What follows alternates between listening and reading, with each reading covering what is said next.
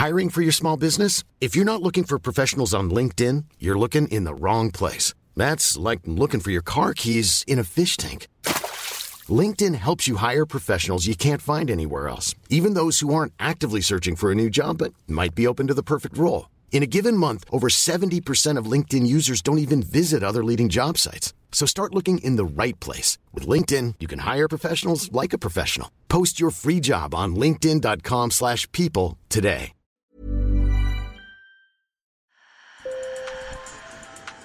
Bonjour. Hello. Hola. Marhaba bikoum. Sur le fil, Le podcast d'actu de l'AFP. des nouvelles choisies pour vous sur notre fil info.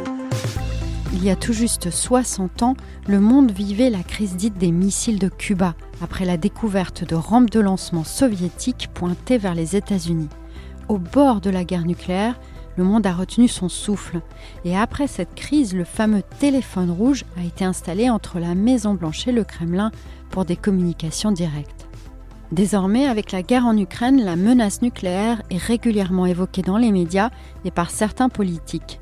Dernière escalade en date, la Russie et l'Ukraine s'accusent mutuellement de vouloir utiliser une bombe sale, autrement dit une arme conventionnelle capable de disséminer des substances radioactives, chimiques ou biologiques. Alors la menace aujourd'hui est-elle si aiguë Les avis sont partagés et pour en parler, sur le fil a invité Bruno Tertrais, directeur adjoint de la Fondation pour la recherche stratégique et spécialiste du sujet. Sur le fil. La première question que j'avais pour Bruno Tertrais était très simple. Dans le conflit en Ukraine, qui parle aujourd'hui d'emploi de l'arme nucléaire? Car en creusant, je me suis aperçu que finalement le président russe, Vladimir Poutine, n'était pas toujours si explicite. Le simple fait que nous soyons dans un conflit qui implique directement une puissance nucléaire et indirectement d'autres puissances nucléaires lui donne une résonance nucléaire dans tous les cas. Vladimir Poutine a par exemple ordonné à ses forces de dissuasion nucléaire d'être en alerte trois jours après le début de l'invasion de l'Ukraine. Il a alors expliqué qu'il s'agissait d'une mesure défensive face à l'attitude, selon lui, belliqueuse de l'OTAN. La plupart du temps, si ce n'est la quasi-totalité des interventions des officiels du Kremlin, ce sont des menaces dissuasives, mais ce ne sont pas des chantages nucléaires. On, on prononce beaucoup ce mot dans les commentaires occidentaux, mais moi je n'ai entendu aucun chantage nucléaire. Les mots ont un sens. Un chantage, cela signifie euh, forcer quelqu'un à faire quelque chose. Alors que la dissuasion, c'est empêcher quelqu'un de faire quelque chose. Plus récemment, le 21 septembre, il a dit une fois encore qu'il emploierait tous les moyens à sa disposition pour protéger la Russie si elle était agressée. On l'écoute. Je tiens à vous rappeler que notre pays dispose également de diverses armes de destruction, et à certains égards elles sont même plus modernes que celles des pays de l'OTAN.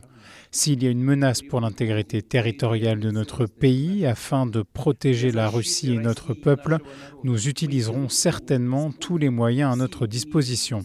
Ce n'est pas du bluff. Sa parole sur ce sujet est donc plutôt rare. En revanche, d'autres responsables ou commentateurs russes évoquent abondamment l'emploi de l'arme nucléaire. Nombre de commentateurs russes ont eu des déclarations euh, enflammées sur la question nucléaire, jusqu'à même, pour certains journalistes russes, pour certains députés russes même, évoquer l'hypothèse de d'envoyer euh, des missiles nucléaires sur Paris ou sur Londres.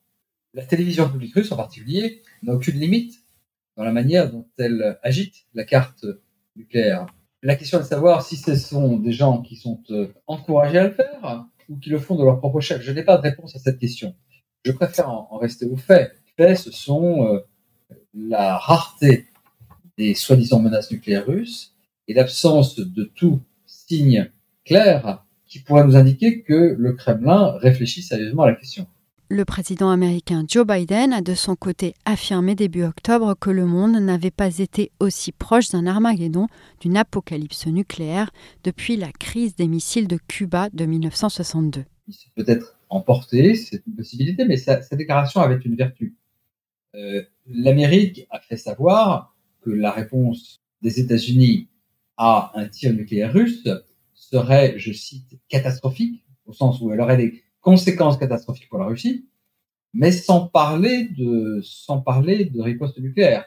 Donc le mot d'Armageddon, qui est très utilisé euh, aux États-Unis pour parler euh, nucléaire, ait été utilisé était probablement une maladresse, mais l'idée sous-jacente était peut-être un message dissuasif euh, important. J'ai aussi voulu poser à Bruno Tertrais une question sur les trois risques nucléaires le plus souvent évoqués dans le contexte de la guerre en Ukraine. Il y a d'abord le risque d'emploi d'une arme nucléaire tactique, c'est-à-dire de moindre ampleur que celle utilisée par les Américains contre Hiroshima et Nagasaki au Japon en 1945. Il y a deuxièmement la crainte d'un incident nucléaire qui serait provoqué par une frappe sur la centrale ukrainienne de Zaporizhia, par exemple.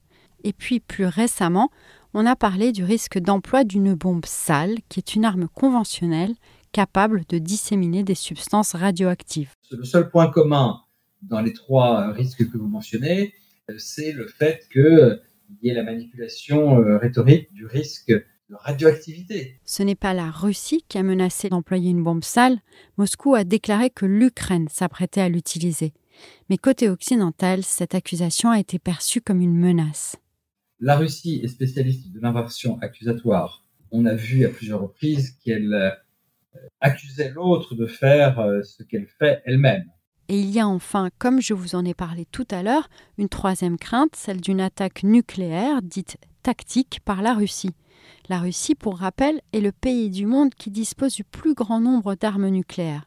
Et sur ce sujet, Bruno Tertrais ne partage pas l'avis de certains experts interrogés par mes collègues à Londres ou aux États-Unis qui estiment que le risque d'attaque nucléaire tactique est élevé ce risque me paraît extrêmement limité aujourd'hui. Seule la perspective d'une défaite totale, notamment la perte de la Crimée, pourrait affecter, à mon sens, le calcul russe dans ce domaine, voire accroître légèrement ce risque. La Crimée est en effet le legs historique de Vladimir Poutine à l'histoire de la Russie. Euh, c'est une terre qui a quasiment un caractère sacré euh, pour lui. La perte de la Crimée euh, pourrait effectivement rebattre les cartes du point de vue du risque nucléaire sans pour autant que ce danger soit imminent. Sur le fil revient demain. Merci de nous avoir écoutés.